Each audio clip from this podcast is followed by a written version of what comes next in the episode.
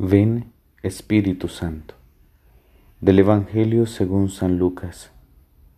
En aquel tiempo Jesús pasaba por ciudades y aldeas enseñando y se encaminaba hacia Jerusalén.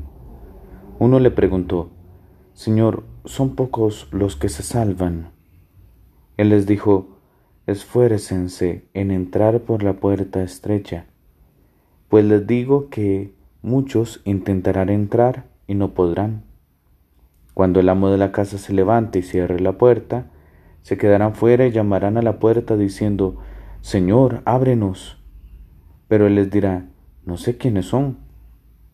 Entonces comenzarán a decir, hemos comido y bebido contigo, y tú has enseñado en nuestras plazas. Pero él les dirá, no sé de dónde son, aléjense de mí todos los que obran la iniquidad.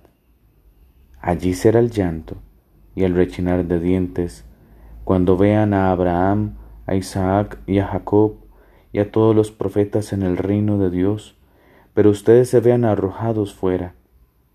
Y vendrán de oriente y occidente, del norte y del sur, y se sentarán a la mesa en el reino de Dios. Miren, hay últimos que serán primeros, y primeros que serán últimos. Palabra del Señor, gloria a ti, Señor Jesús. Es curioso el detalle con el que inicia este Evangelio de Lucas.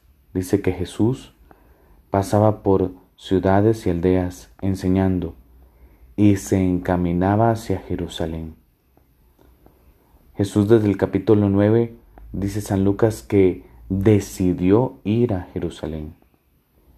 Por tanto, Jesús es un hombre que, que es de fuertes decisiones, que Él no se echa para atrás, que lo que Él promete lo cumple, con su vida incluso, porque se encamina hacia Jerusalén a entregar su vida precisamente. Y así como Él, nos pide que también nosotros nos esforcemos por entrar por la puerta estrecha, es decir, que la pulsemos, que luchemos, que no nos dejemos derrotar, que seamos valientes y decididos a seguirle y que seamos auténticos. No simplemente nos quedemos en buenas intenciones o que nada más nos endulcemos con su palabra, sino que ante todo nosotros podamos asumirla de corazón, decidiendo ir tras sus pasos a entregar nuestra vida. Así tendremos el premio de la vida eterna y no seremos arrojados al llanto y al rechinar de dientes.